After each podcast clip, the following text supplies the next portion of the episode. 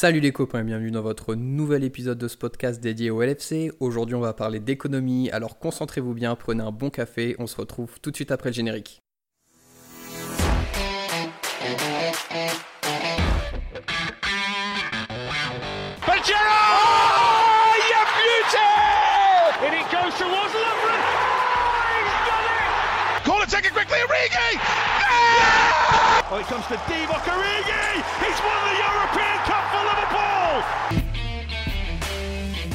Bonjour à toute la francophonie qui s'intéresse de près ou de loin au Liverpool Football Club et bienvenue dans ce dixième épisode de Copain. Aujourd'hui, on vous a préparé un numéro intellectuel, donc sortez tout de suite les cahiers d'économie parce que là, on va parler chiffres. Donc on va vous faire un numéro sur l'économie globale du Liverpool Football Club de 2007 jusqu'à aujourd'hui pour voir un petit peu l'évolution que le club a pu avoir euh, à ce sujet. Et pour traiter de ce topic, j'ai deux copains habituels. Le premier copain est une copine, c'est Audrey. Salut Audrey, comment ça va? Euh, je sais pas trop, je dois te dire que si quand j'étais au lycée, j'avais dit à mes profs d'économie que j'allais m'attaquer à l'économie d'un club, je pense qu'ils m'auraient ri au nez. Donc euh, je te dirai à la fin de l'épisode comment ça va. Oui, mais quel club, ça, c'est vrai, c'est vrai. Et le deuxième copain habituel que vous connaissez tous, c'est Thibaut. Salut Thibaut, comment ça va? Ça va très bien, ça va très bien. En ce qui me concerne, l'économie, c'est un sujet qui me passionne beaucoup. C'est pas un sujet où je suis nécessairement excellent, mais ça devrait le faire, puisqu'on parle de Liverpool, ça devrait aller. Et enfin, notre invité du soir, donc c'est Julien. Salut Julien, comment ça va? Salut, ça va et vous? Ça va très bien, merci Julien. Est-ce que rapidement tu peux te présenter pour les auditeurs du podcast qui ne te connaissent pas encore? Donc, euh, ben, moi c'est Julien, j'ai 33 ans. Euh, je suis fan de Liverpool euh, comme vous, comme euh, tous ceux qui, je suppose, écoutent ce podcast. Et dans la vraie vie, je suis aussi journaliste au sein de la rédaction de Beansport. Ok, très bien, super. Donc, Julien sera peut-être la vraie expertise de, de cette émission. vous nous donnerez vos avis après. Je vous fais confiance. Alors, très chers auditeurs, pour ce podcast, on a décidé de le couper en trois parties. La première partie, on va parler de l'époque, comme je vous l'ai dit, 2007, donc de l'époque Gillette et X au sein du Liverpool Football Club, qui a été une époque particulière dans la gestion du club, aussi bien économique que dans la partie culturelle. Ensuite, bien sûr, on va arriver sur euh, l'arrivée de FSG et le rachat de FSG du club, vraiment très très très important dans l'histoire actuelle du club. Et enfin, pour terminer, on se penchera sur les années plus modernes du LFC comme diraient les Anglais, throwback en 2007. Gillette et X, donc deux Américains, rachètent le club. Et là, déjà, il y a beaucoup de choses à dire à ce sujet. Alors, Audrey, est-ce que déjà tu pourrais nous faire un petit historique de cette période de 2007 et du rachat par Gillette et X Ouais, avec plaisir. Bon, pour euh, arriver en fait sur la période euh, du rachat par euh, ces, deux investisseurs américains, donc à cette époque-là, président de Liverpool, David Morse, il est propriétaire du club à 51%. Et euh, en fait, euh, pour faire un peu l'histoire vite fait de, de cette famille euh, Moores, en fait, ça fait déjà plus de 50 ans qu'ils ont euh, des parts dans le club. Euh, son oncle a d'ailleurs été président d'Everton. Donc, Liverpool, chez eux, c'est vraiment dans le sang. Ils ont fait fortune à Liverpool dans leur entreprise familiale. Et justement, ça faisait avant 2007, donc depuis trois ans, qu'il essayait de, de trouver des investisseurs pour redonner une certaine dimension au club parce qu'il faut savoir que sous Mours, en fait, euh, Liverpool a quelque peu stagné, si ce n'est les rebonds euh, en 2001 et en 2005. Le club n'est pas au top euh, sportivement. D'ailleurs, à ce moment-là, United reprend la main sur les, les, 18 titres qui étaient à l'époque le, le, Liverpool, le club le plus titré d'Angleterre, de championnat d'Angleterre. Et United, du coup, passe devant Liverpool à ce moment-là. Donc voilà, il y a une volonté de, de redonner une dimension à, à, Liverpool et ça passe justement par ces deux investisseurs américains, donc euh, Gillette et X, comme tu l'as très très bien dit. Et donc tout à fait, 2007, Gillette et X arrivent au sein du club pour, comme tu l'as très bien dit Audrey, donner un renouveau, un nouvel élan au club, parce que on peut se dire que Liverpool a gagné la Ligue des Champions en 2005, mais il est quand même assez clair que cette équipe n'était pas programmée pour faire cette épopée folle hein, euh, sur la Ligue des Champions de, de 2005. Julien, avec l'arrivée de Gillette et X, on a pu voir la construction d'une nouvelle équipe. Ben, c'est vrai que quand ils arrivent, euh, bon déjà c'est un, forcément ça donne un, un nouvel élan, c'est une nouvelle politique, une nouvelle stratégie au club. Alors, euh, au niveau euh, structurel, on va dire, il y a des choses qui ont fonctionné, d'autres qui n'ont pas fonctionné. Euh, comme tous les fonds d'investissement américains, ils voulaient pas investir énormément en termes de, en termes de transfert. Ce n'est pas la politique des Américains. À la même époque, on peut faire le lien à Paris, il y avait Colony Capital qui n'investissait pas. Eux, ce qu'ils voulaient faire, je ne sais pas si vous vous souvenez, c'était construire un nouveau stade.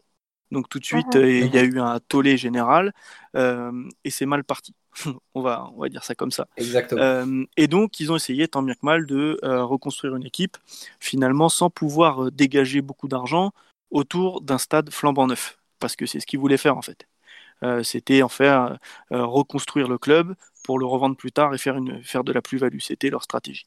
Donc, ils mettent en place on va dire, une nouvelle politique sportive sous la houlette de Benitez, qui était l'entraîneur à l'époque, qui va être l'entraîneur on va dire, jusqu'à la, jusqu'à la fin de, cette époque euh, X et Gillette. Euh, je sais pas d'ailleurs s'il faut dire Gillette ou Gillette. Je vais tenter de dire euh, Gillette, ouais. Peu importe. et, donc, c'est vrai que bah, le, club repart, repart sur des bases assez intéressantes, puisqu'il y a quand même quelques joueurs qui, qui signent. Je me rappelle, à l'époque, c'est à ce moment-là qu'arrivent Keut et Torres au début de, de cette ère-là. Et on a connu quand même euh, ce, serait, ce serait mentir que de dire qu'on n'a pas vécu de, belles soirées et de, et de belles saisons euh, euh, entre 2007 et 2010. Alors certes, sur la durée, sur un, sur un championnat, on n'a on jamais réussi à, à, être title contenders, comme on dit, mais, mais on a fait une fois troisième, une fois deuxième, et finalement, c'était, c'était pas si mauvais, avec le recul, c'était pas si mauvais qu'on pouvait, qu'on pouvait bien le prétendre. Justement, c'est hyper intéressant parce que maintenant qu'on a une dizaine d'années de recul et qu'on a le modèle FSG sur lequel on va revenir plus tard, on avait construit clairement, comme tu avais commencé à le dire, une armada, un Torres, donc on avait déjà Xavi Alonso, il y a Mascherano qui est arrivé, Arbeloa, vraiment, euh, Qu'est-ce que tu disais Thibaut? Voronin aussi. Faut pas l'oublier. Faut pas l'oublier. Alors, je le classais pas dans l'armada, mais faut pas l'oublier. il est passé chez nous. Du coup, les propriétaires et le club ont investi dans une équipe solide et cette équipe n'a pas réussi à concrétiser ses investissements par le biais d'une victoire.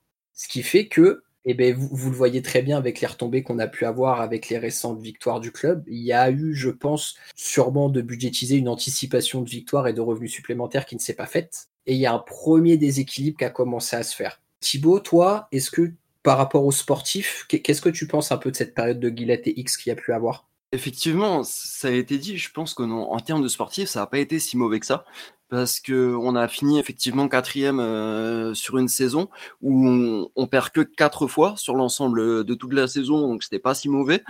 Euh, en 2008, il me semble qu'on fait euh, second, donc à quatre points du titre, avec une grosse bataille avec Chelsea. C'est cette année-là où où Gerrard fait une passe décisive euh, pour, euh, pour Didier Drogba d'ailleurs, contre Chelsea pour, euh, pour empêcher Manchester United d'avoir le titre. Donc ouais, sportivement, j'avais plutôt de bons souvenirs. Les, les grosses demi-finales aussi en, en Ligue des Champions moi personnellement, j'ai plutôt vécu euh, des bons moments en tant que supporter. Je m'intéressais pas trop à l'aspect économique et tout ce qu'il y avait derrière. Après, de ce que je sais, effectivement, euh, avec le recul, c'est que ça se passait pas si bien que ça euh, en interne au niveau des au niveau des propriétaires en fait. Il y a eu des il y a eu des bons coups niveau transfert, ça a été dit. Il y a eu des mauvais coups aussi parce que autant j'ai vanné sur Voronin, mm. autant c'était très dommage. Et je pense aussi à à Robikin quand je dis ça, qui a été acheté sur une saison et qui a été revendu la même saison, alors que toute personne qui a suivi la première ligue sur ces années-là, c'est que c'était un très très bon attaquant, par exemple. Donc euh, des trucs que je comprenais pas trop, mais globalement d'un point de vue sportif, plutôt une bonne période. Julien, tu souhaitais rebondir sur ce qu'a dit Thibaut?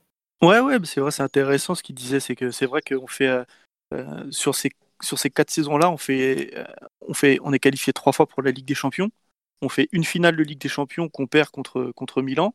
on fait l'année d'après, on perd qu'en demi-finale. Euh, il y a eu il y a eu beaucoup de qualité sur, sur, ces années-là euh, avec euh, ouais dès qu'on on disait des, des, vrais renforts on parle de Keut qui a été qui a été une vraiment un emblème de, de cette équipe à l'époque. Il y a eu Torres qui était arrivé il y a eu Babel qui, est, qui, qui, était quand même un, bon joueur. Il y a eu des Skirtle des Leiva qui sont arrivés à ce moment-là. Machirano tu l'as dit tout à l'heure. Donc franchement c'était c'était des joueurs vraiment de, de premier plan à l'époque et euh, bah, il n'a pas manqué grand-chose pour, pour que ce soit matérialisé par, par des titres. Euh, mais au final, euh, c'est ce qu'on retient quand même. Il n'y a pas eu beaucoup de titres. Euh, c'était pas la catastrophe, mais c'était pas non plus. Euh, bah, on n'a pas recollé avec ce qui était le, on va dire l'annonce politique initiale, c'est-à-dire remporter des trophées. Et puis en fait, au final, c'est que là où on se rend compte, c'est que ces deux investisseurs américains sont des gens qui sont quand même habitués de ce milieu parce que chacun possède par, exemple, que Gillette, c'est le propriétaire des Canadiens de Montréal à l'époque, donc euh, hockey sur glace. Euh, X, c'est le propriétaire des Stars de Dallas en hockey sur glace aussi, également des Rangers du Texas euh, au baseball. Donc, ils n'arrivent pas comme des mecs qui ne connaissent rien au foot. Euh, euh, donc, c'est vraiment pour le coup, tu peux en tant que supporter te dire, bon, au moins j'ai quelqu'un qui connaît le sport et qui sait à peu près comment ça fonctionne. Après, je pense que malheureusement, l'extra sportif ou du moins leur vie personnelle, euh, leurs soucis financiers à eux, en fait, au final, a pesé ensuite sur euh, le club et l'a mené dans la situation qu'il était en, 2010 avant la vente euh, à FSG. Moi, je voulais juste revenir sur le début de l'arrivée du coup de Gillette et X parce qu'ils arrivent en février 2017. Donc, pour remettre un petit peu les, 2007, pardon, oui, pour remettre un peu les éléments dans, l'ordre et dans la bonne chronologie. Euh, donc en fait, Kuyt arrive au mercato d'été 2006, euh, parce qu'il joue d'ailleurs la finale de Ligue des Champions 2007. Euh, C'est notre buteur de fin de match. En fait, donc quand Gillette et X arrivent, ou Gillette et X arrivent, peu importe, ils disent que voilà, il y aura des fonds de disponibles pour le club. Donc ça, c'est ce qui est dit. Vous l'avez dit de façon politique, on va remonter le club. En mai 2017, il y a la finale de Ligue des Champions. Et à ce moment-là, les propriétaires répètent une nouvelle fois qu'il y aura de l'argent injecté au mercato d'été. Et c'est là, en juillet 2017, qu'on a l'arrivée de Torres, qu'on a l'arrivée de Babel, où les promesses ont en effet été tenues. C'est un élément qui est important parce que là, on voit que Liverpool est un club qui met de l'argent sur la table. Mais il y a quelque chose qui est très très important dans le déroulé euh, de l'arrivée et de la chronologie des faits de Gillette X, c'est que comme nous l'a expliqué Audrey euh, dans l'introduction, c'est un club qui a toujours été géré historiquement par des gens, on va dire par des gens du coin, en toute humilité, même si on parle du Liverpool Football Club, et que du coup, il y a un aspect socio-culturel très très fort euh, qui est lié au club et qui est lié à la ville, et que en janvier 2008, donc il y a la création de Spirit of Shankly, donc qui est vraiment un groupe de supporters qui s'opposait à Gillette et X, euh, parce que justement les, fans euh, de Liverpool sentaient qu'il y avait déjà un management qui pouvait être un peu périlleux dans la vie du club. Bah, en soi, le Spirit of Shankly, c'est vraiment le vox populi de tous les supporters euh, à travers le monde. Enfin, bien sûr, Liverpool a, cette résonance euh, à Liverpool et en, local. Il y a toujours ce débat de savoir s'il faut être un local supporter ou tu as le droit de supporter euh, un club d'où tu ne viens pas. Et c'est vrai que le, Spirit of Shankly, déjà, il a ce nom fort parce que quand tu dis Shankly, déjà, ça a déjà c'est lourd de hein. sens. Voilà, c'est ça. Et euh, ensuite, euh, c'est vrai qu'ils ont des, des, campagnes qui sont assez euh, fortes. C'est vraiment la grogne du supporter qui va, qui va aller justement porter la voix de tout le monde. je pense notamment à la campagne Georgian Tom Not Welcome Anywhere. Donc c'était vraiment une, une, campagne qui a été faite donc contre les propriétaires du club pour leur signifier justement cette, ouais, cette, cette méfiance et encore plus cette haine, j'ai envie de dire, envers ces propriétaires-là. Ah, c'est vrai que sur la fin, ça se passait très mal. On se souvient que déjà les deux, les deux propriétaires, ils, ils se rendaient, ils se rendaient jamais euh, sur la fin, ils, ne se rendaient plus à Liverpool. Mm, mm. Euh, et, on avait même entendu parler, alors est-ce que c'était euh, vrai ou fake news, je ne sais pas, mais qu'à l'époque, il y a hum, un des fils d'un des deux, je ne sais plus lequel, qui s'était fait taper dessus dans, dans les rues de Liverpool. Donc c'était vraiment, c'était, il devenait inéluctable qu'ils allaient être obligés à un moment donné de céder le club, sachant que les promesses sportives n'étaient pas tenues et les promesses économiques non plus, parce que euh, à l'époque le club euh, perdait de l'argent tous les ans et ben forcément quand on perd euh, quand on perd 50 millions de livres par saison, et eh ben c'est difficile de réinvestir, c'est difficile de, de faire remonter le club, que ce soit déjà économiquement et puis forcément sportivement, parce que le football professionnel c'est un business et quand on perd tant d'argent, c'est compliqué de réinvestir derrière pour, euh, bah, reconstruire quelque chose. Exactement, et c'est là que ça a commencé à sonner le glas de la période Gillette et X. Et donc on va avancer sur juin 2009, où donc il y a un certain Christian Purslow qui a été nommé managing director euh, du club.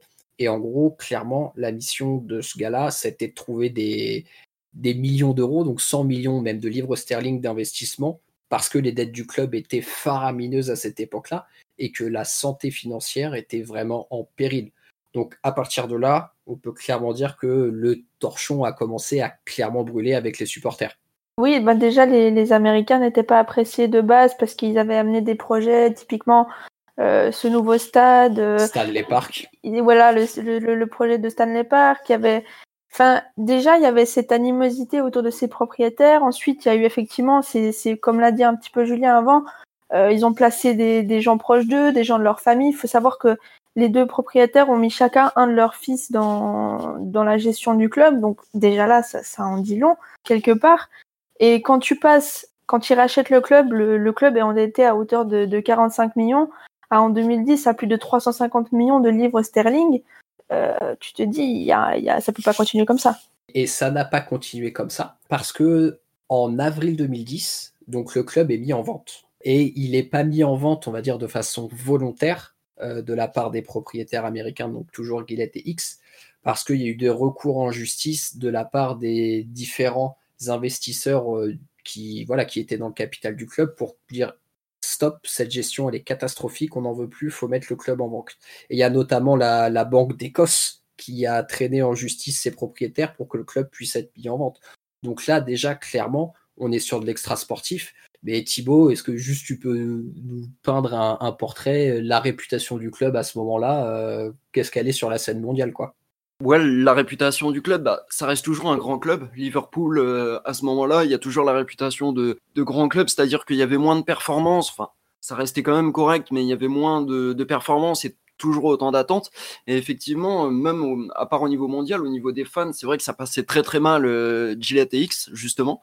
Et il y avait eu euh, des chants qui étaient mis dans le stade, il y avait eu des actions qui avaient été faites contre, euh, bah, vous l'avez dit déjà, contre le, contre le fils de X et contre le. Tu penses à, à Purslow oui, exactement.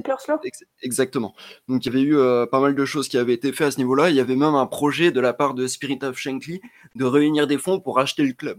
Donc euh, le, le, torchon, tu l'as dit, était plus que brûlé à ce moment-là. C'était, il restait plus que descendre et il y avait un, il y avait un réel conflit. il y avait un réel conflit à ce moment-là. Après, si tu me demandes d'un point de vue euh, économique et d'un point de vue mondial, bah, Liverpool continuait à avoir des revenus, ça augmentait un petit peu, mais pour autant, il y avait beaucoup plus de dettes qui s'accumulaient que de revenus qui rentraient. Donc, euh, il y avait un peu cette image de euh, Liverpool, c'est un club qui commence à être endetté, ils ont beau avoir une belle équipe, ça, commence à faiblir. Et ça s'est vu justement par la suite avec les départs de grands joueurs bah, comme, comme Alonso, Mascherano ou Torres. Et, et, et, Torres, exactement. Et donc là, on va arriver à l'année et le rachat du club par FSG, donc qui est toujours le propriétaire actuel du club. Est-ce que Julien, tu peux nous resituer le contexte et nous dire quelques mots sur l'arrivée de FSG au sein du club? FSG, euh, Fenway Sports Group, euh, ben c'est des Américains. Euh, donc moi, ma première, quand ils arrivent, ma, ma première préoccupation, c'est de savoir qui sont ces gens, parce qu'on remplace un fonds d'investissement finalement américain qui n'investissait rien pour avoir de nouveau des Américains. Donc moi, dans ma tête, je fais vite un lien, je me dis, bah ça va être la même chose. la grande, bon, ils annoncent un projet euh, à l'époque, je me rappelle. Euh, comme tout le monde, ils veulent faire euh, venir des grands joueurs. ils veulent changer un peu l'état d'esprit du club. À l'époque, il y avait cette phrase qui disait "From doubters to believers". Voilà, il faut changer les, les mhm. il faut changer l'état d'esprit, changer les défaites en victoire, et bien sûr apporter des trophées. En fouillant un peu à l'époque, donc déjà ils, ils rachètent le club, euh, je crois que c'était à hauteur de 480 millions à peu près. Euh, ils assainissent les finances et euh, ils disent tout de suite que eux, ce qu'ils veulent, c'est essayer de réaménager un peu le stade qui est un peu vétuste. Donc déjà, il n'y a pas de question de, de, de, construire un nouveau stade ou quoi, ça rassure tout le monde. C'est ça, ils tuent dans l'œuf le projet Stanley Park. Voilà, tout de suite, c'est fini. Tout de suite, c'est fini. Ils, ils le rayent, ils disent on va essayer de voir comment on peut moderniser le stade. Donc un premier pas vers les supporters. Un premier pas vers les supporters. Et puis surtout, moi je regarde un peu ce qu'ils font dans le sport. C'est-à-dire que le meilleur exemple qu'ils ont, euh, c'est que euh, en fait Fenway Sports Group, ils sont propriétaires des Red Sox de Boston, mhm. euh, une, une, franchise historique, mais vraiment aux États-Unis, une franchise historique de, de baseball qui est située à Boston, une franchise qui n'avait plus rien gagné depuis plus de 80 ans. Donc en gros, on se dit, ok, c'est comme nous en fait, ils partent de zéro, les mecs sont au sous-sol et il faut reconstruire, rebâtir une équipe. Donc, pour info, ils étaient arrivés en 2002, ils avaient racheté en 2002 les Red Sox de Boston, qui, était, qui était une équipe en ruine. Et deux ans plus tard, ils remportent les World Series, donc le championnat de baseball américain. Donc, je me dis, c'est des mecs qui, qui savent faire, en fait. En vrai, à ce moment-là, je pars plein d'espoir. Naïvement, comme tout bon supporter, on se dit c'est bon, une page est tournée, maintenant ça va être, ça va être tout beau, ça va être tout rose. J'étais loin d'imaginer ce qui allait se passer, mais je pense qu'aujourd'hui, euh, il y a plus euh, de satisfaction que de déception par rapport à, l'activité menée par, par Fenway à Liverpool. Ouais, ouais, complètement. Alors, comme tu le disais, euh, Fenway a investi dans des joueurs. Justement, j'aimerais qu'on passe un petit peu de temps là-dessus parce qu'il y a eu de l'argent investi dans des joueurs. Ça, c'est une certitude. Donc, il faut quand même resituer dans le contexte parce que beaucoup de supporters peuvent, peuvent, avoir un œil critique et, ils ont tout à fait ce droit-là de dire voilà, c'est un groupe américain, donc bien sûr, ils sont là pour faire des, bénéfices. Donc on rappelle que le foot, c'est une entreprise à part entière. Mais c'est clair. et, que quand même Fenway est venu et a épongé des dettes colossales, hein, comme l'a très bien dit Julien. Mais ils ont quand même investi de l'argent pour qu'on ait des nouveaux joueurs. Sauf que les joueurs choisis n'ont pas été euh, on va dire, du calibre de ce qui avait été annoncé. Est-ce que Audrey, tu veux revenir rapidement sur le début de la période euh, FSG et l'ère sportive qu'il y a eu au LFC à ce moment-là? Sportivement, avant euh, la saison 2013-2014, c'est un peu compliqué finalement, parce qu'il y a cette situation avec Roy Hodgson, qu'on ne salue pas d'ailleurs, et ensuite, ouais, il y avait vraiment tout le, c'était compliqué parce que le, club était instable sportivement. Le renvoi de Hudson pour reprendre Kenny Dalglish qui reste qu'une saison, jusqu'à justement que, que Brendan Rodgers arrive, qu'il ait une saison pour s'adapter et enfin on, voit des résultats. Donc euh, il y a eu des erreurs de casting, que ce soit dans les joueurs recrutés ou euh, dans, les, dans les entraîneurs aussi. Donc euh, voilà, sportivement, c'est clair que c'est pas des débuts qui sont très rêveurs, on est loin du, du rêve américain. quoi. Alors justement, tu as, as, dit un fait que moi je trouve hyper intéressant, c'est que dans leur communication par rapport au club et aux supporters, on a vraiment l'impression que les propriétaires ont essayé de se mettre tous les fans dans la poche, parce que, donc, comme le disait Julien, il y a eu l'annulation du projet Stanley Park, qui était vraiment quelque chose de absolument pas désiré de la part des fans. Et est-ce que, selon vous, la nomination de Kenny Dalglish à la tête du club, c'était pas aussi, enfin, à la tête de l'équipe, c'était pas aussi quelque chose pour dire, bon, regardez, on vous met quelqu'un d'historique, quelqu'un du club, et votre histoire est importante pour nous? Un peu, mais pas que. Ouais, de la com un peu, c'est vrai. Un peu, mais pas que, dans le sens où euh, Kenny Dalglish, euh, c'était le dernier entraîneur à avoir remporté une première ligue avec les Reds. Oxon euh, était parti en cours de saison, il fallait quelqu'un de disponible tout de suite. Les coachs dispo à ce moment-là, et qui voulaient bien prendre Liverpool, c'était pas nécessairement facile à trouver. Donc ouais, il y avait cette idée d'identité, je pense. C'est vrai que je vais répéter un truc que vous avez dit, mais le fait qu'ils aient annulé le Stanley Park, moi, c'est quelque chose qui m'a tenu très à cœur. Euh, le fait de rester en Anfield, tout ça, parce que Anfield et Liverpool, c'est intimement lié de toute façon. Et euh, ouais, ouais, je m'étais pas fait la réflexion, mais sur ta question, c'est ah, vrai que euh, oui. Et après, avec Dalglish, les résultats ont été mitigés. Mais personnellement, si je puis dire, j'ai quand même pris du plaisir à voir son football. Je me souviens d'avoir gagné des matchs avec plus de 3, 4 buts d'écart parfois. Ouais, il n'y avait pas des résultats réguliers, on finit même pas dans le top 5. Mais c'était euh, c'était un football agréable, mais il n'y avait pas de résultat. Donc euh, ouais, euh, il y avait peut-être un peu de ça en effet. Et, donc voilà, comme tu disais qu'il n'y avait pas de résultat, c'est qu'on est vraiment sur un sportif qui est en dents de scie, malgré que le club se restructure de façon sérieuse en interne. Et aujourd'hui, on bénéficie des fruits de ce travail, mais qui date d'il y a maintenant presque 10 ans. Donc on a eu la période après sous Brendan Rodgers, où on connaît l'année du presque titre et tout ça. Pour moi, on revient un petit peu le même scénario économique que sous Gillette X, c'est-à-dire 2009, on a deux doigts du titre, on finit deuxième, on perd nos meilleurs joueurs. 2013-2014, on est à deux doigts du titre, on le gagne pas, on finit deuxième, et du coup, on est dans la contrainte de vendre nos meilleurs joueurs, dont Luis Suarez.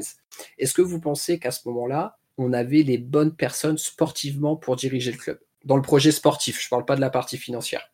Bah Rogers, c'est pas club quoi, donc j'imagine que quand tu perds un titre euh, avec Rogers, tu réagis pas de la même manière que quand tu le perds avec Klopp quelque part, peut-être. Je sais pas. Euh, je sais pas si tu as des éléments à nous confier, euh, Maxime. Bah, moi, si vous voulez, je peux donner mon avis. Euh, c'est-à-dire que sous, sous Rogers, il fait une première saison qui est, qui est mi-figue, mi-raisin, on va dire, 2012-2013, où on finit septième, mais bon, il est, on va dire qu'il commence à, reconstruire son équipe. Il mhm. récupère, c'est vrai, on l'a dit tout à l'heure, pas mal, on va dire, d'erreurs de casting. au, dehors de Gerrard et Suarez, c'est compliqué. Euh, le, non, mais le club avait recruté, recruté juste avant, euh, je me rappelle, Stewart Downing, qui servait à rien. Euh, il y avait Jordan Anderson, qui, comment, qui, était, qui était très jeune à l'époque et qui, moi, je lui ai toujours reproché ça, qui, qui manquait un peu de caractère sur le terrain. Et puis autour de ça, bah, il y avait Sturridge qui était tout le temps blessé, Joe Allen, on ne sait pas ce qu'il faisait. Et puis voilà. C'est dur avec Joe Allen. Ah, c'était c'était dur au milieu. Il avait pas il avait pas le il, bah avait pas, il pas trop le physique du milieu. Il n'avait pas euh. il avait pas l'abattage qu'avait avant. Euh, qu'avait le, il souffrait de la comparaison de Mascherano et Xabi Alonso eh qui étaient partis les deux années précédentes. et c'était de joueur. Et, c'était très compliqué.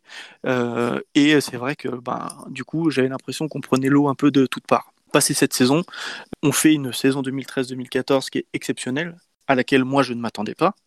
Euh, et finalement, ouais, et finalement, euh, on se casse un peu la gueule. Complètement même. et, puis après, c'est-à-dire que c'est euh, la, saison 2014-2015, c'est peut-être celle de trop pour Rogers parce que finalement, bah, elle est beaucoup moins bonne que celle de l'année précédente parce que tout le monde a un peu baissé les bras. Euh, il me semble que c'est au cours de cette saison-là qu'on apprend que Gerrard va partir en fin d'année. Et voilà, c'est globalement, c'est on, le sentait venir, c'est une fin de cycle à chaque étage à cet endroit-là. Rogers qui, on le sait qu'il on le sait qu'il partira parce que la saison part mal. C'est le, titre a échappé de peu, tout le monde est frustré. Suarez est parti, Gerrard se retrouve tout seul et il décide de partir. On sait que voilà, et les six derniers mois ça va être long. On fait le dos rond et puis euh, et puis on attend que on attend que ça passe pour voir ce qui pour attendre de ce que voilà on attend de voir ce que les, propriétaires vont, vont décider mais on savait que à partir de là la saison 2014-2015 euh, bah, c'était fini quoi et c'est là où c'est hyper intéressant parce que maintenant, quand on se remet sur une analyse un peu plus financière, c'est que, comme tu le disais, 2013-2014, c'était une bonne surprise le, championnat qu'on réalise. Et encore une fois, on n'était pas programmé pour euh, challenger Manchester City au titre de champion. quoi.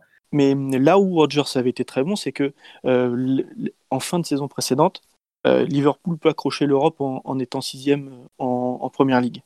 Mmh et et c'est vrai qu'on a l'impression que de temps en temps, il levait le pied, il lâchait des matchs. En fait, ce qu'il voulait, c'était pas se qualifier pour la Coupe d'Europe parce qu'on n'avait pas en, quantité et en qualité un squad pour jouer sur tous les tableaux. Mm, mm. Et la saison d'après est exceptionnelle en ça parce que on joue un match par semaine en fait. Et les joueurs arrivent à être bons une fois par semaine parce qu'ils ont le temps de, il y a le temps pour récupérer, il n'y avait pas, il y avait pas de quoi faire tourner. Mais la frustration était telle que l'année suivante, elle est catastrophique et que du coup aussi on a commencé à avoir le board qui se dit bon, fin de cette saison-là, on a fait une saison incroyable, on a des joueurs qui sont bankable et concrètement déjà on perd Suarez qui part au Barça parce que voilà un montant très important et que c'est là où il nous semble important de vous rappeler très chers auditeurs que FG reste avant tout euh, un propriétaire qui a injecté de l'argent et qui a épongé les dettes et que quand on vient mettre des dizaines de millions de livres sterling sur Suarez, c'est compliqué de refuser une offre comme ça. Et donc voilà, c'est la dégringolade sportive. Et clairement, on sent que Rogers n'est plus l'homme de la situation à ce moment-là. Et donc, FSG euh, va se dire, il serait peut-être temps de donner une dimension nouvelle au club avec un nouveau souffle et un nouvel entraîneur. Et là, par contre, ils changent de calibre directement dans leur stratégie parce que Rogers, je ne sais pas ce que vous en pensez, mais c'était euh, la bonne pioche du jeune entraîneur qui avait fait des bonnes choses avec Swansea, mais qui était un club, euh, on va dire, de seconde zone. Et là, ils vont chercher Klopp avec la renommée qu'il avait eue à Dortmund et voilà le football champagne qu'on avait pu avoir euh, depuis des années. Bah, après Klopp, pour moi, c'était euh, c'était aussi un, coup de poker en fait, dans le sens où il arrive, mais c'est pas un entraîneur qui avait déjà gagné des trophées. Et en gros, FSG euh, au moment où ils prennent le club, ils avaient dit voilà, nous ce qu'on veut, c'est changer la mentalité, faire de faire de, de doubters des, des believers.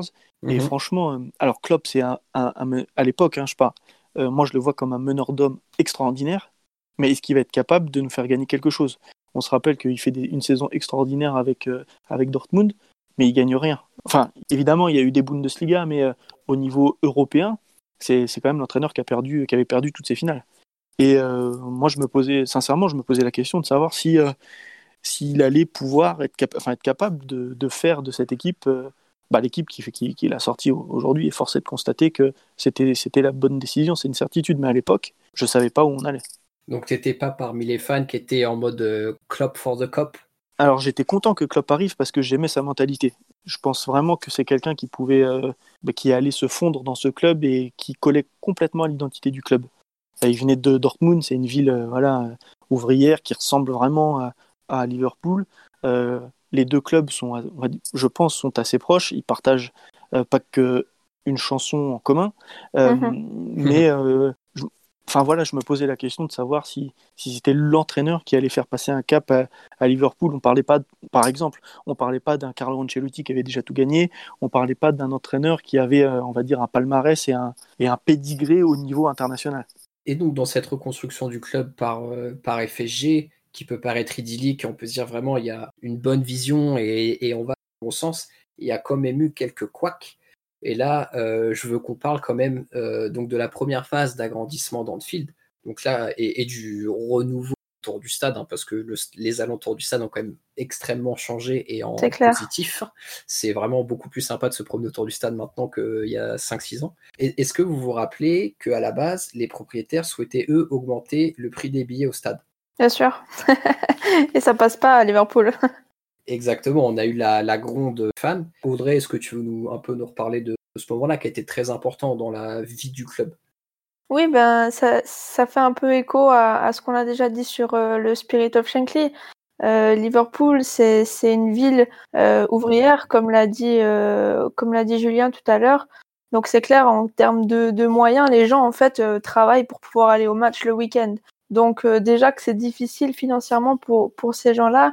Si en plus tu leur dis bon bah les gars on va augmenter le prix des billets et, je me rappelle plus exactement le, la hausse en pourcentage, j'aurais dit au moins 30%. Enfin je crois que c'était assez énorme comme euh, comme euh, augmentation de, de du mhm. prix de, du billet. Et forcément, Spirit of Shankly, c'est pas passé. Il y a eu une énorme campagne dans les stades, que ce soit à Anfield ou même en away, parce que je me rappelle qu'il y avait eu aussi pas mal de, de, de campagnes à l'extérieur pour justement essayer de pousser le club à faire machine arrière et, empêcher vraiment cette augmentation des, places. Les propriétaires se sont très certainement inspirés de ce qu'il y avait pu avoir à Arsenal avec le passage à l'Emirates Stadium, où on sait que c'est un des stades où les places sont, sont totalement hors de prix, dirons-nous. Mm-hmm. Sauf que force est de constater que la culture du Liverpool Football Club qui est populaire n'est pas celle d'Arsenal, qui, rappelons-le, est un club londonien oui, et euh, n'est pas celle des Américains tout simplement, parce que finalement, d'augmenter la place, c'est pour dire que le foot euh, et le championnat anglais devient un spectacle, ce qui est actuellement les, championnats de tous les sports aux États-Unis. Enfin, quand tu vas voir un match de baseball, ça dure 5 heures. Quand tu vas voir un match de hockey, ça dure 3 heures, 4 heures. C'est des tarés. Et ça, c'est pas du tout notre, notre mode de consommation euh, européenne, en fait. Et donc maintenant, on va arriver à l'ère moderne de de FSG au sein du club. Donc l'ère moderne, clairement, ça va être euh, l'ère Jürgen Klopp. Déjà, il y, a quelque chose d'intéressant par rapport à l'arrivée de Klopp, c'est que FSG se dit, ce gars-là, ça va être notre homme, et on va lui laisser le temps. Et ça, on sait tous que dans le football, le temps, c'est quelque chose de précieux, et que dans 90% des cas, malheureusement, on ne l'a pas. Thibaut, est-ce que tu veux nous parler de, de la gestion FSG et de l'arrivée de Klopp? Vrai que moi, l'arrivée de Club, j'étais très content. on en a parlé dans un des derniers podcasts et euh, je fais un petit peu de pub comme ça. Euh, c'est vrai que C'est bien, corporate. c'est quand même un coach qui aime bien euh, les clubs où il y a de l'intensité. C'était le cas à Mayence, ça a été le cas à Dortmund et c'était un peu une suite logique d'arriver à Liverpool, mine de rien, dans sa carrière. Après, en ce qui concerne FSG, bah, ça a été très bien dit tout à l'heure. Je m'intéresse un petit peu au baseball. Je suis pas un grand fan, mais j'aime bien. Donc, et Boston Red Sox, c'est un des plus grands clubs. Donc, je suis très content en fait de, FSG et aussi de Klopp parce que de toute façon, avec Klopp, titre ou pas, on savait qu'on allait avoir du foot. Si je préfère les titres ou le foot euh, au final. Et la politique a évolué en fait euh, au cours de, de Klopp, c'est-à-dire que on achetait souvent des, des, joueurs qui évoluaient dans le, dans le sub-top c'est-à-dire des, des Wijnaldum, euh, je pense à Wijnaldum, à Firmino qui joue à Offenheim, Salah qui joue à la Roma, Mané qui joue à Southampton City, mais c'était plus la politique de recrutement du club à ce moment-là. Et c'est vrai qu'au fur et à mesure des performances, au fur et à mesure euh, des titres qu'on a pu avoir, on a commencé à acheter des produits finis. Je pense à, Virgil van Dijk, alors qui joue à Southampton, d'accord, mais qui était déjà considéré meilleur défenseur du monde à Southampton, à Allison, qui est d'une saison de Roma, et avec et à Fabinho. pareil, à Monaco. Donc pas dans un trois pas dans des clubs qui sont immenses, encore une fois, des clubs qu'on pourrait qualifier de, de subtop, c'est-à-dire les clubs qui se trouvent juste en dessous des top clubs, à des prix parfois importants, mais qui ont apporté une vraie plus-value à l'équipe. C'est-à-dire que quand on a fait deux finales de Ligue des Champions de suite, quand tu regardes la première et la deuxième finale, l'équipe, elle n'est pas du tout la même. Parce que mmh, ah, j'aime pas imputer toute la faute à un seul joueur, mais le gardien nous a pas aidé lors de la première finale. Celui dont on ne prononce pas le nom. C'est ça. ça. C'est ça, vous savez qui. Euh, le fait d'acheter Allison, ça nous a fait passer un palier. Le fait d'avoir Virgil van Dijk, ça nous a fait passer un palier. Et Fabinho, c'est exactement pareil. Il n'a pas joué pendant six mois, vous vous en souvenez aussi bien que moi. Il a mmh commencé à jouer, bah, on va pas se le cacher, on a vu la diff parce que voir Fabinho en 6, bah, ça a donné Anderson un peu plus haut et ça a donné le milieu qu'on connaît aujourd'hui, c'est-à-dire un des meilleurs milieux d'Europe. J'aimerais qu'on revienne, moi, sur un épisode qui a été important euh, au début sous l'ère FSG, ça a été la gestion du feuilleton Coutinho. Parce que Coutinho, il nous a rapporté la masse d'oseille, on est tous d'accord là-dessus, et son transfert a notamment permis de recruter les joueurs que Thibaut a cités. Donc, euh, ok, très bien. Sauf que si on se rappelle bien, Coutinho part au mercato hivernal, mais déjà au mercato d'été, Barça était venu euh, frapper à la porte et dire voilà, on va mettre un chèque pour Coutinho. Et là, on a l'impression que Klopp a eu quelque part les pleins pouvoirs pour décider. Audrey, est-ce que tu veux nous redonner les éléments? Bah, Bien sûr, euh, c'est vrai que quand Klopp arrive au, club, euh, on sent tout de suite qu'il aura un rôle à jouer sur le recrutement des joueurs. D'ailleurs, faut aussi qu'on profite de ce, petit instant où on parle de, ça pour souligner l'incroyable travail de, Edwards. Michael euh, faut, vraiment. Euh, enfin, il nous a déniché des pépites à des prix euh, qui défient toute concurrence, ça on va le dire. Michael, you did an okay job. Plus que ok d'ailleurs. Et donc quand Coutinho s'en va, c'est vrai que quelque part tu, tu perds ton, ton maître du jeu, euh, c'était clairement le, le, le poumon, le, enfin peut-être pas le poumon, mais le cœur, euh, c'est voilà, c'est la, la, star de l'équipe. Et euh, le jeu clairement passait par par lui. Et là où Klopp a été très très fort, c'est que au lieu de, de, chercher un remplaçant à Coutinho, que pour moi on n'a toujours pas actuellement, mais on s'en porte pas plus mal, il a décidé de changer son, son, son système de jeu et justement de trouver des meneurs de jeu sur des autres postes clés qui aujourd'hui, ben, Trent, euh, Robertson, tu sens que voilà, aujourd'hui notre jeu il se développe sur les côtés et c'est mhm. ça qui fait notre, notre force euh, et c'est aussi la raison pour laquelle on, on va deux fois en finale de Ligue des Champions, on fait deux saisons en Première Ligue euh, de suite de, de folie, donc euh, voilà, il y a, y a, quand même eu cette cette faculté à rebondir après la perte d'un élément comme Coutinho. Et ce qui a été aussi vraiment incroyable, vu de ma fenêtre, c'est que donc, Barcelone est venu l'été pour nous prendre Coutinho avec un chèque énorme. Et là, on peut très bien se dire, en étant à la place de FSG, plus de 100 millions d'euros, le joueur part. Et malgré mmh. ça, on a quand même cette impression que c'est Klopp qui a eu le dernier mot et que Klopp voulait encore garder Coutinho sportivement. Après, on se rappelle voilà du feuilleton que ça a été, où il n'a pas joué jusque mi-septembre, fin septembre, parce qu'il était blessé au dos entre grosses guillemets, et au final, il est parti derrière. Après, il y a aussi un truc à dire, euh, Maxime, c'est qu'à ce moment-là, Southampton nous met vraiment des bâtons dans les roues pour aller chercher Van Dyke. Exactement. Et euh, le, fait qu'il nous dénonce publiquement comme quoi on serait en train de faire euh, derrière le dos du club pour aller chercher Van Dyke, ben, quelque part, on se dit on est plus pressé de vendre Coutinho étant donné que Southampton nous embête avec Van Dyke. C'est ça, et, et c'est une démarche qui est. Alors, déjà, c'est un élément qui est hyper intéressant, Audrey. Et c'est une démarche de la part des propriétaires qui est intéressante, c'était que le cash de Coutinho va pas servir à verser des dividendes aux propriétaires. Le cash de Coutinho va être réinvesti dans d'autres joueurs. Et donc en effet, il n'y a même pas eu ce truc de se dire on va mettre pendant quelques mois l'équipe en difficulté sportive en vendant notre joueur star pour faire du cash. Et on sait très bien que toute entreprise cherche à avoir du cash dans ses caisses. C'est on garde Coutinho et au moment où on sera en mesure d'acquérir Virgil van Dijk, là, euh, le Barça passera généreusement à la caisse euh, pour Coutinho. Transfert pour lequel ils doivent encore se mordre les doigts aujourd'hui, très certainement. C'est vrai que euh, Coutinho, on a longtemps, ça, en tout cas, ça a été un, un, très long feuilleton, une très longue série, on va dire. Il y a eu des tractations assez longues. Et, et le fait aussi que, que, tout ça ait pris, ait pris beaucoup de temps et, et le, le, fait que Klopp, entre guillemets, ait eu la chance d'avoir son mot à dire, c'est que le club, comparativement à l'avant FSG, était dans une situation financière très saine. Euh, Liverpool n'avait pas besoin de vendre en fait pour, euh, pour rester, on va dire, dans les clous euh, du nouveau fair play financier et pour pouvoir se, continuer à se qualifier pour et disputer les, coupes d'Europe. donc déjà ça c'est un, un, énorme point positif la situation financière du club on était compétitif puisque cette saison-là, on, on, était quand même dans le, dans le top 4.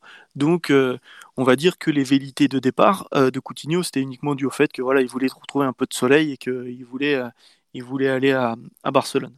Malheureusement pour lui, bon, ça s'est moins bien passé au Barça que, que ça ne se passait pour lui à, Liverpool. Moi, j'ai envie de dire Philippe. Mais ouais, mais comme lui a dit, comme lui a dit, comme lui aurait dit Klopp, en tout cas c'est c'est ce qui était ressorti dans, dans la presse. Euh, J'ai pas d'infos là-dessus, mais euh, voilà, c'est est-ce que tu veux être un joueur lambda là-bas ou être le roi ici? Et ça. il est parti, on a pris 145 millions et on a pu reconstruire un effectif euh, qu'aujourd'hui, euh, très honnêtement, je ne regrette pas. Maintenant, Julien, je vais encore te redonner la parole parce que là, il faut qu'on puisse passer un petit peu de temps. Euh, donc le club maintenant a eu voilà les succès qu'on connaît, donc la Ligue des Champions, peut-être bientôt la Première Ligue. On, croise les, on, croise les, doigts et les épopées européennes d'avant la Ligue des Champions. Euh, concrètement, maintenant, le bilan économique du club sur les dernières années, comment il est? Ben, alors, euh, en gros, c'est très positif quand FSG arrive, donc c'est un club qui perd de l'argent.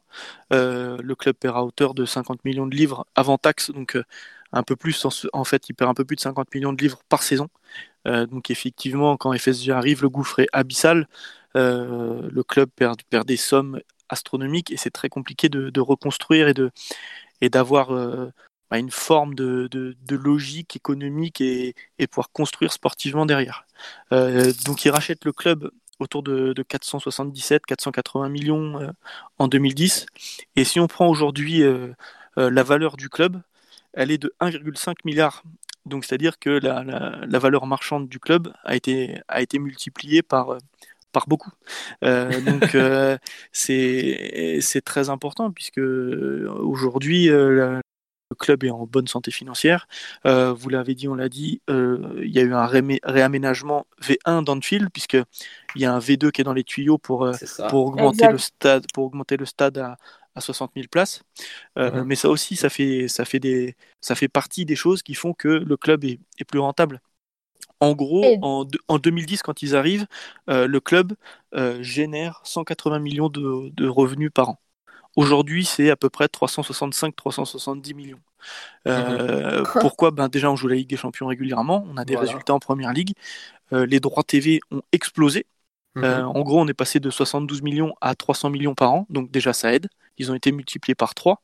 Euh, mais bon, euh, euh, ce serait un peu facile de s'arrêter à ça parce que avec l'explosion de, de droits télé, effectivement, le prix des transferts a explosé, les salaires ont explosé aussi. Tout à fait, il y a l'économie tout autour qui voilà. autour de ça. C'est une accumulation de, bonnes nouvelles et de rentrées d'argent qui fait qu'aujourd'hui le club est dans une situation financière plus que saine.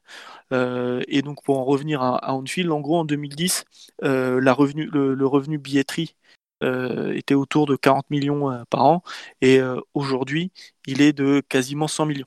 Donc mhm. c'est tout, tout, un tas de stratégies et de relance du club à chaque petit niveau qui ont fait qu'aujourd'hui le club est une puissance financière extraordinaire, que le club n'a plus besoin de vendre ses joueurs en réussite pour pouvoir survivre et que au-delà de ça, le club est capable d'aller lâcher 80 millions d'euros sur un défenseur, 60 euh, millions sur un, sur un, sur un gardien de but. Et en fait, aujourd'hui, je vais pas dire il n'y a pas de limite parce qu'il y a toujours des limites. Mais aujourd'hui, la seule limite que peut se fixer, se, fixer le club, c'est celle d'atteindre ses, rêves et ses objectifs et de renforcer son effectif. Et c'est ça qui fait qu'aujourd'hui, le, club est, bah, fait faire partie des, des favoris et des, et, des, et des exemples à suivre en Europe, on va dire. Oui, puis il y a aussi un, j'ai envie de dire que Liverpool a jamais surpayé des joueurs dans leur salaire. Dans leur prix du transfert, c'est une chose, mais dans le salaire, je trouve qu'il y a toujours eu une très très bonne gestion.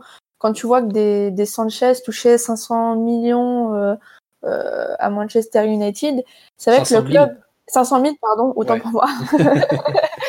Sinon, ça faisait quelqu'un de très très riche. mais 500 000 euh, par mois euh, à United, tu te dis Ouais, c'est chaud quand même. Nous, j'ai pas l'impression qu'on a été là et du coup, les, les, les, négociations avec les joueurs quand il faut prolonger, euh, c'est vrai que c'est plus facile de les, sur, enfin, les, les revaloriser leur salaire euh, parce que justement, on n'a jamais eu des salaires trop élevés. Après, j'aimerais revenir sur, euh, sur Anfield parce que c'est vrai, comme l'a dit Julien, il va y avoir une deuxième extension à Anfield. Et c'est quelque chose qui est, qui est, très très intéressant parce que je ne sais pas si dans les auditeurs il y a des gens qui ont déjà visité le stade depuis qu'il a été refait, mais euh, il nous explique très très bien en fait que à sa construction, à sa construction, euh, Anfield a toujours été pensé pour être agrandi. C'est-à-dire que l'architecte qui a créé le stade a créé des piliers assez solides justement pour pouvoir prévoir des balcons en plus, pour pouvoir vraiment voir le stade en beaucoup plus grand que ce qu'il était à sa création. Donc c'est vrai qu'on était à 45 000 places euh, avant la première extension, on est passé à 54 000 places et on va passer à 60 000.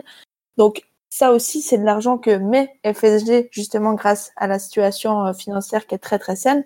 Mmh. Et, euh, et, ça fait partie des, des projets dans lesquels euh, il réinvestit justement l'argent qu'il gagne grâce à Liverpool. Euh, tu as parlé un peu, je crois, avant du, du centre d'entraînement. Là aussi, c'est quelque chose d'important. C'est pas c'est pas un petit investissement, c'est vraiment un, un truc sur le long terme. Et dans une logique euh, purement financière, c'est le fait d'investir dans un nouveau stade. Donc, bien sûr, il y a une euh, problématique de retour sur investissement où on va augmenter notre revenu billetterie. Et euh, ce, qui a été, ce qui a commencé à être dévoilé dans la presse, c'est que sur la partie agrandissement qu'il va y avoir, il va y avoir une place assez importante, visiblement, qui va être allouée aux fameux hospitality tickets. Donc, les places distribuées officiellement par la voie du club euh, on va dire, pour les touristes. Donc, en gros, vous payez votre place plus un resto ou quelque chose autour dans le fil et les places sont un petit peu plus chères. Donc, ça, ça va forcément augmenter le revenu de billetterie. Et tout ça, ça augmente aussi la valeur du club. Et dans, un, dans une hypothétique idée de revente dans X années, eh ben, la valeur globale du club aura fortement augmenté grâce à ces agrandissements et, euh, et à ces nouveaux projets.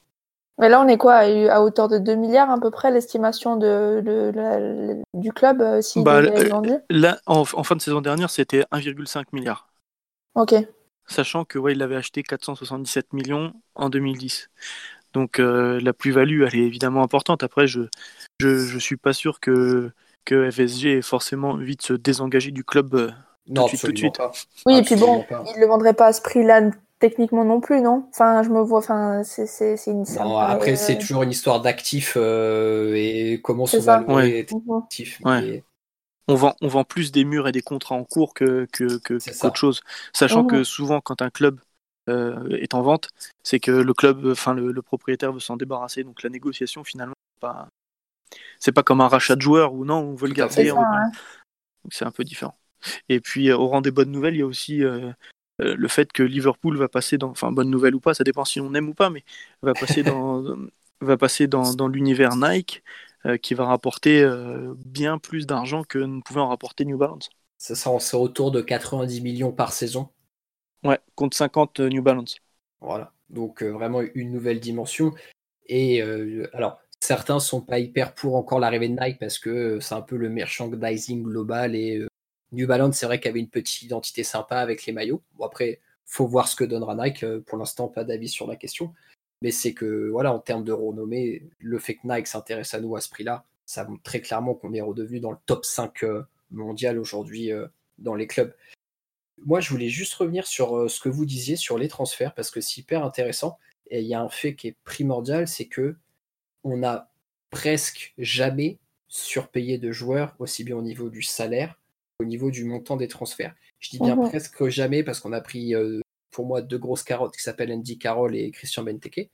mais, mais, sinon, dans les années récentes, on a été hyper crédible et c'est vraiment aussi euh, la culture de club qui est comme ça. Et aujourd'hui, il est clair que quand le Liverpool Football Club va chercher un joueur dans n'importe quel club, ils savent très bien que ce sera pas par exemple le Paris Saint-Germain où il y aura du 180 millions qui sera mis sur, sur un seul joueur. Et ça, c'est hyper important. Et quand on regarde le dernier mercato estival qu'on a pu avoir, on a acheté personne, enfin Van de Berg euh, pour moins de 2 millions. Et du coup, on en a profité pour renouveler les contrats de nos joueurs. C'est ça. ça. Et là, c'est de l'entretien maintenant, c'est plus du renforcement, c'est vraiment de l'entretien d'effectifs. Bah, C'est-à-dire que pour moi, cet été, on n'avait pas forcément besoin de, de se renforcer. On a fait une saison extraordinaire l'année d'avant. Euh, on perd des personnes, donc il n'y avait peut-être pas forcément euh, besoin d'aller euh, d'aller rajouter des, des, joueurs dans le squad pour peut-être se dire ah lui il va pas aimer la concurrence, ça fait un joueur de plus, ça aurait pu créer, on va dire, j'en sais rien, mais des, des problèmes là où il n'y en avait pas. Mhm. après, là où il faut faire attention, c'est que on a acheté des joueurs quand même enfin relativement relativement cher. Et ce qui mhm. fait la, ce qui fait ce qui fait qu'on se prend une carotte ou pas c'est que finalement euh, pour lui ça marche ou pour lui ça fonctionne pas. Euh, on parlait de Carole ou Benteke c'est des joueurs qu'on a payé plus de 40 millions mhm. mais on a on continue d'acheter des, des, joueurs à ce prix là euh, on prend Firmino. Firmino on l'a acheté 40 millions mais quand il est arrivé franchement moi je l'avais vu jouer deux fois quoi je connaissais pas. À part Mané, Mané ou, Virgile qu'on avait vu jouer en, première ligue. Mhm, franchement moi, j'avais, c'est pas que j'avais des doutes, mais je le connaissais pas, donc je me suis dit, bon, faisons confiance, on verra, mais c'était quand même 40 millions. Ça là, c'est 42 millions aussi. Euh, finalement, euh, il n'avait pas réussi à Chelsea. Euh, il s'était bien relancé à la Roma, mais entre guillemets, c'était que la Roma. Il y a Oxlade qu'on a acheté aussi presque 40 millions, qui revenait de, fin, de, de saisons compliquées avec Arsenal. Euh, il y a Nabi Keita 60 millions. Pour moi, Nabi Keita, pour l'instant, c'est un peu une carotte parce que c'est la grosse déception du mandat de club en termes de Et c'est 60 millions. Donc, ce que je veux dire, c'est qu'il faut avoir un peu de recul sur, euh, sur les années qui passent pour pouvoir dire on s'est pris des carottes ou on s'est trompé. Pour l'instant, il y a eu très peu d'erreurs de casting, ça c'est vrai. On a dépensé beaucoup d'argent sur des joueurs qui sont plus qu'efficaces et qui aujourd'hui donnent plus que satisfaction. Mais euh, on est à l'abri de rien. Si Keita, moi, l'an prochain, il repart pour 38 euh, parce que ben il est pas bon, euh, qu'il joue pas et qu'il n'y a pas le rendement que moi personnellement j'attends de lui, bah, ce mhm. sera une déception quand même. Je pense d'ailleurs que c'est une petite aparté sur le sujet global, mais la saison prochaine pour Keita, ça risque d'être la dernière en termes de laisse ta chance. Parce que voilà, il aura fait ans au club et que s'il enchaîne encore les blessures, bah, je pense que le club mm. se dira il reste deux années de contrat, il euh, va falloir limiter la casse euh, sur, euh, sur lui. Et, ouais, limiter les pertes. Parce que 60 millions, c'est beaucoup quand même pour, pour Nabi Keïda finalement. Bah, bah, par rapport à son rendement actuel, oui. ah oui, là, c'est ça. Par rapport à la forme actuelle, c'est beaucoup, mais par rapport à, quand tu vois en pleine forme ce qu'il pourrait donner, ouais. peut-être que. Mais malheureusement, on n'a pas eu la chance de profiter autant que ça de, de, de ce qu'il vaut, quoi.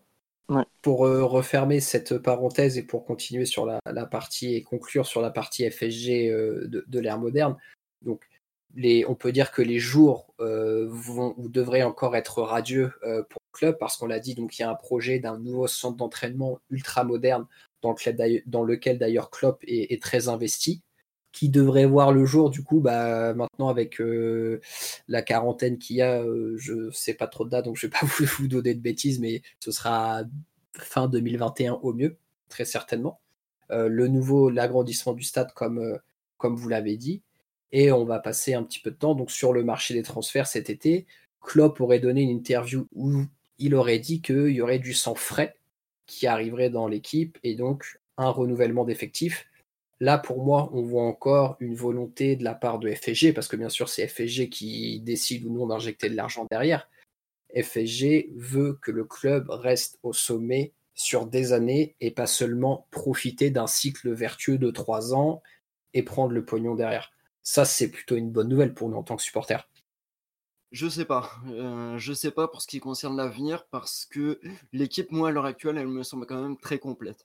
Si je regarde le 11 d'aujourd'hui, je m'excuse de l'expression, mais il y a peu de joueurs qui peuvent sauter en fait. Tu regardes euh, quel joueur aujourd'hui tu peux sortir du 11 eh ben, Il n'y en a pas beaucoup en fait.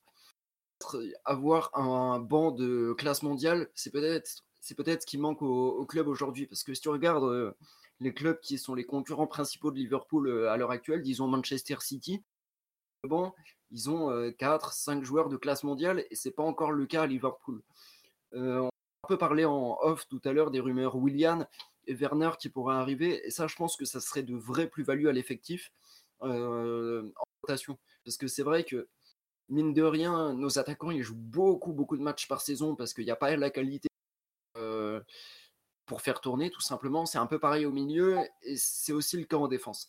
Donc, euh, à mon sens, ouais, il faudrait investir. Après, d'immenses sommes, je suis pas sûr. Je suis pas sûr. Pour moi, il faut faire de, de l'appointement. Alors après, qu'est-ce que tu appelles euh, immense somme? Par exemple, une somme est immense, mais ça dépend toujours du joueur que tu mets en face. Est-ce que par exemple 52 millions de livres euh, sur Werner, comme euh, on, peut, on, peut, le voir en ce moment, est-ce que ça te semble une somme immense? Non, pas vraiment. Pour moi, on a tous, on a tous nos, frontières, si je puis dire. Une somme immense, pour moi, c'est au-delà de 60-70 millions. Après, le marché est en train de complètement exploser. Peut-être que faudra plus rien dire dans, dans 3 ou 4 ans, si tu veux. Mais euh, pour des remplaçants, après, ça dépend effectivement du rapport qualité-prix. Werner, avec la pénurie de bons attaquants de pointe qu'il peut y avoir actuellement, d'autant plus qu'il peut jouer attaquant intérieur, je te dis oui, vas-y, fonce. Moi, je suis pas du tout d'accord avec toi, Thibaut. je suis bah, désolée. mais... Justement, vas-y, donne ton point de vue. Enfin, je trouve que c'est un peu du manque de respect pour les joueurs à recruter de dire on va recruter un banc. Là, actuellement, je trouve que les joueurs peuvent être parfois dans une zone de confort.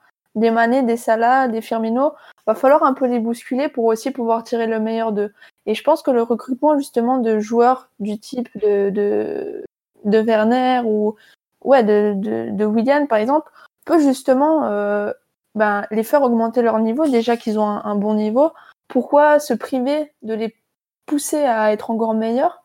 Euh, en se disant on va recruter parce que si on se dit on va recruter un banc, bah notre banc il aura jamais une meilleure gueule que ce qu'il est actuellement. Euh, il y aura jamais mieux que des Lalana, que, que des Hawks ou des Shakiri. Pour moi, c'est c'est pas la bonne mentalité et je pense que c'est pas du tout la mentalité à, que le club a en ce moment. Ouais, je pense aussi que surtout c'est pas la mentalité de, de Klopp. Clairement. Euh, lui, il a besoin. En fait, c'est un manager qui a besoin de certitude. Et je pense qu'aussi, euh, si la raison pour laquelle il fait assez peu tourner, c'est que euh, sur un match, s'il doit envoyer un, s'il doit envoyer en même temps euh, Lalana, euh, en même temps Shakiri, en même temps Keita, en même temps, enfin les, seconds couteaux, bah, le rendement de l'équipe, il va être complètement différent. Et lui, je pense que c'est tout ce qu'il déteste en fait. Il veut avoir des certitudes. Donc, s'il peut challenger ses joueurs et avoir un banc de qualité euh, comme dans les autres grands clubs, hein, les clubs dont on parle euh, qui visent euh, la Ligue des Champions et le championnat, comprennent le Real, comprennent le PSG, comprennent City, comprennent la Juve. c'est des mecs sur le banc. Ben, il y a des Dybala, il y a des Higuain, il y a des Icardi, il y a des Tony Kroos. Mhm. Enfin, c'est pas, voilà, c'est pas, c'est ce que tu disais, c'est pas, c'est pas Lalana ou ou des joueurs qui, qui, finalement quand ils quand ils jouent n'ont pas un, c'est pas des impact players en fait enfin, au-delà de renforcer le banc, je pense que Klopp est pleinement conscient de par voilà l'expérience qu'il a et ce qu'il a connu avant Dortmund, c'est que là, clairement, l'équipe qu'on a, on n'est pas en fin de cycle, mais on va dire qu'on a atteint le pic de l'équipe mhm. et qu'on peut euh, clairement juger euh, de par toutes les équipes, les grandes équipes qu'on a pu voir, qu'un cycle va faire entre 3 et 5 ans et que Klopp et le club FSG est prêt à mettre de l'argent pour que on retombe pas trop bas dans un creux de, des fameux pics euh, dans des hauts débats pour que le club reste compétitif tout le temps. Et c'est la première pierre qu'on a pu avoir avec Minamino au recrutement euh, cet hiver, car recrutement, j'espère que je me trompe pas, mais que je juge hyper intelligent parce que j'ai vraiment de grosses espérances. Et si vous nous écoutez de temps en temps, vous savez que je crois beaucoup en Minamino. et, et, que le club va faire des petites touches comme ça, par-ci, par-là. Alors, on s'attend pas à un mercato avec 15 recrues mais euh, deux ou trois belles signatures, je pense. Intelligentes surtout, ouais. Voilà, exactement. Je pense Parce que, mine de rien, Minamino, au-delà de, du sportif, c'est tu, tu vas au Japon, c'est tu as un nouveau marché qui s'ouvre, c'est un truc de fou. Encore une fois, déjà qu'en Asie, les, les, fans de Liverpool sont nombreux sur la partie euh, Thaïlande, Indonésie, tout ça. Là, mhm. tu as le Japon, mais c'est impressionnant ce que ça peut donner après en termes de marketing. C'est du pain béni. Et quand tu as tout à fait raison, André, quand tu mets en parallèle, par exemple, avec les signatures de Kagawa United à l'époque, qui avait mhm. été Kagawa très bon joueur, hein, c'était pas exclusivement du merchandising, mais bien sûr que dans la tête des propriétaires, il y a cette ouverture euh, sur le continent asiatique qui se fait. Et d'ailleurs, si vous avez tous jeté un œil sur le shop du LFC après la signature de Minamino, on pouvait acheter les maillots avec euh, le flocage en japonais, la casquette LFC avec le petit drapeau en japonais tout est optimisé dans ce sens-là. Ouais, ouais. Surtout que on va rentrer dans une nouvelle ère avec le, avec Nike, et que je pense que avec l'argent que va donner Nike, Nike va vouloir un, va vouloir un, gros coup pour euh, mettre Liverpool en avant. Donc euh, moi, ça m'étonnerait pas qu'il y ait, que, que, comme le dit Klopp, ça bouge cet été. Ouais, ouais, je suis, je suis assez d'accord. Je pense que Nike euh, nous fait rentrer dans une galaxie encore très différente et qu'il y aura peut-être comment? Des transferts et des intérêts politiques et économiques qui dépasseront un peu le sportif à, certains moments.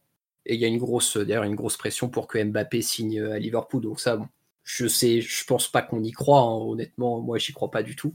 Mais euh, c'est vrai que l'arrivée de Nike fait euh, sortir quelques rumeurs un peu folles comme ça. Les copains, on va conclure cette partie sur le Liverpool Football Club. J'ai prévu une petite question bonus qui est en rapport avec euh, notre sujet, l'actualité du moment. Vous l'avez très certainement vu, donc il y a Newcastle qui est sur le point d'être racheté par un fonds saoudien, donc pour 300 millions de livres à peu près, 300 hein, 000 livres sterling, si j'ai bien vu. Euh, c'est en train de s'accélérer parce que justement avec le lockdown qui est en ce moment euh, à travers le monde, mais en Angleterre, euh, les propriétaires de Newcastle seraient peut-être un petit peu plus en difficulté, seraient pressés de vendre le club. Qu'est-ce que vous pensez dans un premier temps Qu'est-ce que vous pensez de cette vente ou de ce rachat de la part d'un fonds saoudien? Et dans un deuxième temps, est-ce que vous pensez que c'est quelque chose qui serait transposable à Liverpool comme modèle? C'est difficile à dire. je, je, sais que à l'époque, il y avait des, il y avait déjà des, un, un fonds, alors je sais plus si c'était de Dubaï ou Emirati qui avait voulu euh, racheter euh, le club et ça ne s'était pas fait. Euh, puisqu'à l'époque Spirit of Shankly avait dit oh, attendez on est plutôt contre et donc ça ne, ça ne s'était pas fait ça ne s'était pas fait je pense qu'ils se doutaient qu'ils allaient qu'ils auraient du mal à, à mettre la à avoir complètement la main mise sur le club et, et faire ce qu'ils ce qu'ils veulent maintenant moi je suis pas sûr qu'en vrai ça dénature ça dénature la, politique et la et le et l'état d'esprit, on va dire général du club. Mhm. Euh, il y a deux gros exemples en Europe. Il y a City. Euh, bon, c'était un club, euh, c'était un club populaire. Aujourd'hui, j'ai pas l'impression que les fans de Manchester City se plaignent d'avoir les d'avoir cette puissance financière derrière eux. Et puis il y a le PSG. Et bon, c'est un peu différent parce qu'à Paris, il y a, y a des antécédents avec les supporters mais finalement ils sont revenus. Il y a des consensus qui ont été faits et j'ai pas l'impression qu'aujourd'hui non plus euh, les supporters du PSG euh, qui sont revenus au Parc des Princes euh, aient quelque chose à l'encontre de leur direction. Alors c'est sûr mhm. qu'il y a des points de désaccord, mais je pense qu'il y a des points de désaccord entre les supporters historiques, les nouveaux supporters et des directions dans chaque club, peu importe leur, peu importe leur origine, on va dire. Et moi, à partir du moment où une puissance financière arrive et relance une équipe et, donne encore un peu plus d'attractivité et de compétitivité à un championnat, moi franchement je vois pas quel est le problème.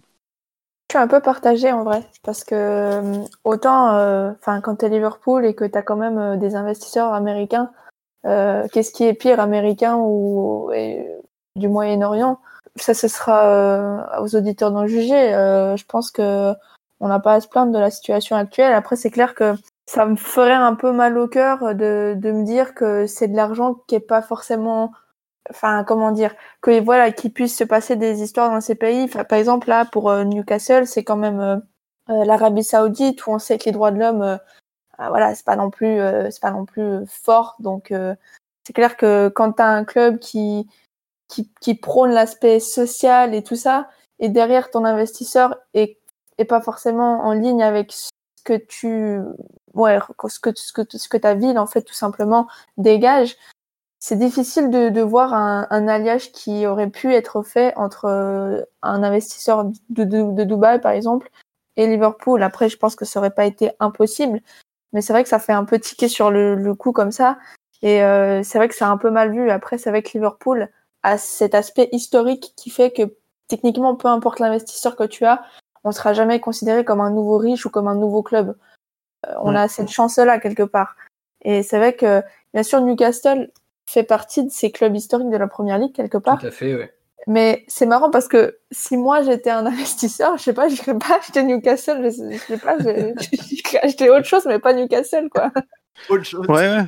Bah, après Newcastle, il y a quand même une grosse, il y a, y, a, y a, un grand stade, il y a une grande, il y a une grande fan base, et puis euh, à part quand si, si ça reprend, ça peut être euh, ça peut être intéressant économiquement et sportivement. Moi, je trouve pas que ce soit. Enfin, on parle pas de aller racheter, par exemple, euh, Burnley, tu vois, où il. Ouais, rien. non, c'est clair, c'est clair. C'est une grande, c'est une grande, ça reste une grande ville et ah, je sais pas, c'est, c'est pas, c'est pas idiot. Et alors, juste pour euh, un petit peu expliquer aux auditeurs qui n'auraient peut-être pas du tout suivi cette info, donc le, fonds d'investissement saoudien qui est sur le point de racheter Newcastle, parce que donc on enregistre le jeudi soir euh, ce, podcast, euh, donc c'est pas encore signé officiellement, pour qu'on se rende compte de la puissance financière de ce fonds saoudien. La fortune de ce fonds saoudien est supérieure à l'ensemble des fortunes des clubs de Première Ligue, pour qu'on voit vraiment l'impact que même à côté, Manchester City, c'est pas grand-chose. Donc ça peut vraiment être une révolution très très forte dans le football. Et si ça se fait avant le mercato euh, estival, euh, la pandémie a pour conséquence que le fair play financier sera suspendu sur ce mercato-là. Il sera, il sera allégé. Allégé, d'accord. Donc, euh, On ne voilà, connaît pas encore les contours exacts d'ailleurs de, de Du l'allègement. coup, il y a Mbappé, Ronaldo et Messi qui vont signer Newcastle, c'est ça que tu es en train de nous dire? Bah, je sais pas s'ils sont prêts à vivre euh, si haut que ça en Angleterre par rapport à leur cadre de vie actuel.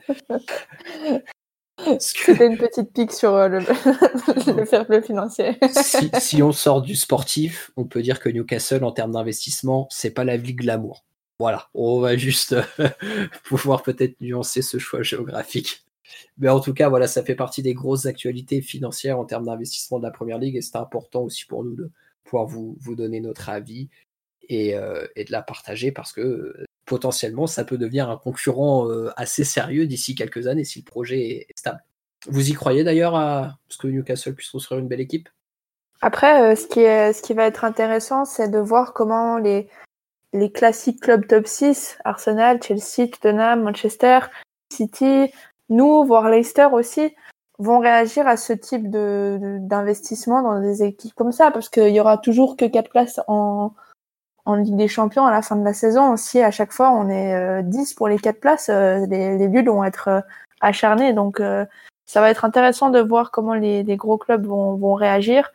Et après, ça va aussi dépendre forcément, parce qu'ils parlent actuellement de construire la Super Ligue européenne avec euh, des entrées en fonction. Enfin, c'est Mhm. assez compliqué là avec les discussions. Donc aussi, euh, ça, ça va forcément dépendre aussi. Mais c'est clair que je pense que l'avenir de Newcastle va aussi influencer fortement les, les comportements euh, sur les prochains mercatos des, des équipes du top. Arsenal en sueur. Et pas que, je pense. je pense que là, les Glazers euh, à United, ils doivent pas très très bien dormir actuellement. C'est vrai que euh, si Newcastle est effectivement racheté, ça fera un concurrent de plus parmi, euh, parmi la horde de prétendants aux places euh, européennes. Mm. Et euh, c'est vrai qu'à un moment donné, euh, ben, il n'y aura pas de place pour tout le monde. Donc il y aura beaucoup de déçus.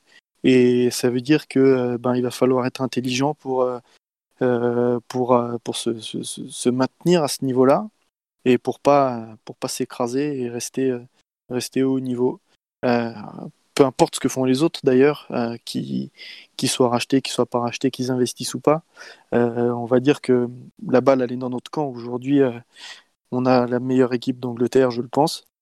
Euh, il faut juste continuer à être intelligent et à, et à bien continuer de faire grandir ce club structurellement et sur le terrain. Et voilà, c'est. On va dire que si on fait pas les couillons, normalement, on doit pouvoir continuer à, à investir intelligemment pour se renforcer, euh, peu importe ce que font les autres. Et voilà, ce sera le mot de la fin pour notre invité. Très chers auditeurs, merci de nous avoir suivis une nouvelle fois euh, pour ce dixième numéro de Copain. On se retrouve très vite. Continuez à bien prendre soin de vous, portez-vous bien et surtout n'oubliez pas, vous ne marcherez jamais seul. À bientôt tout le monde, salut. Up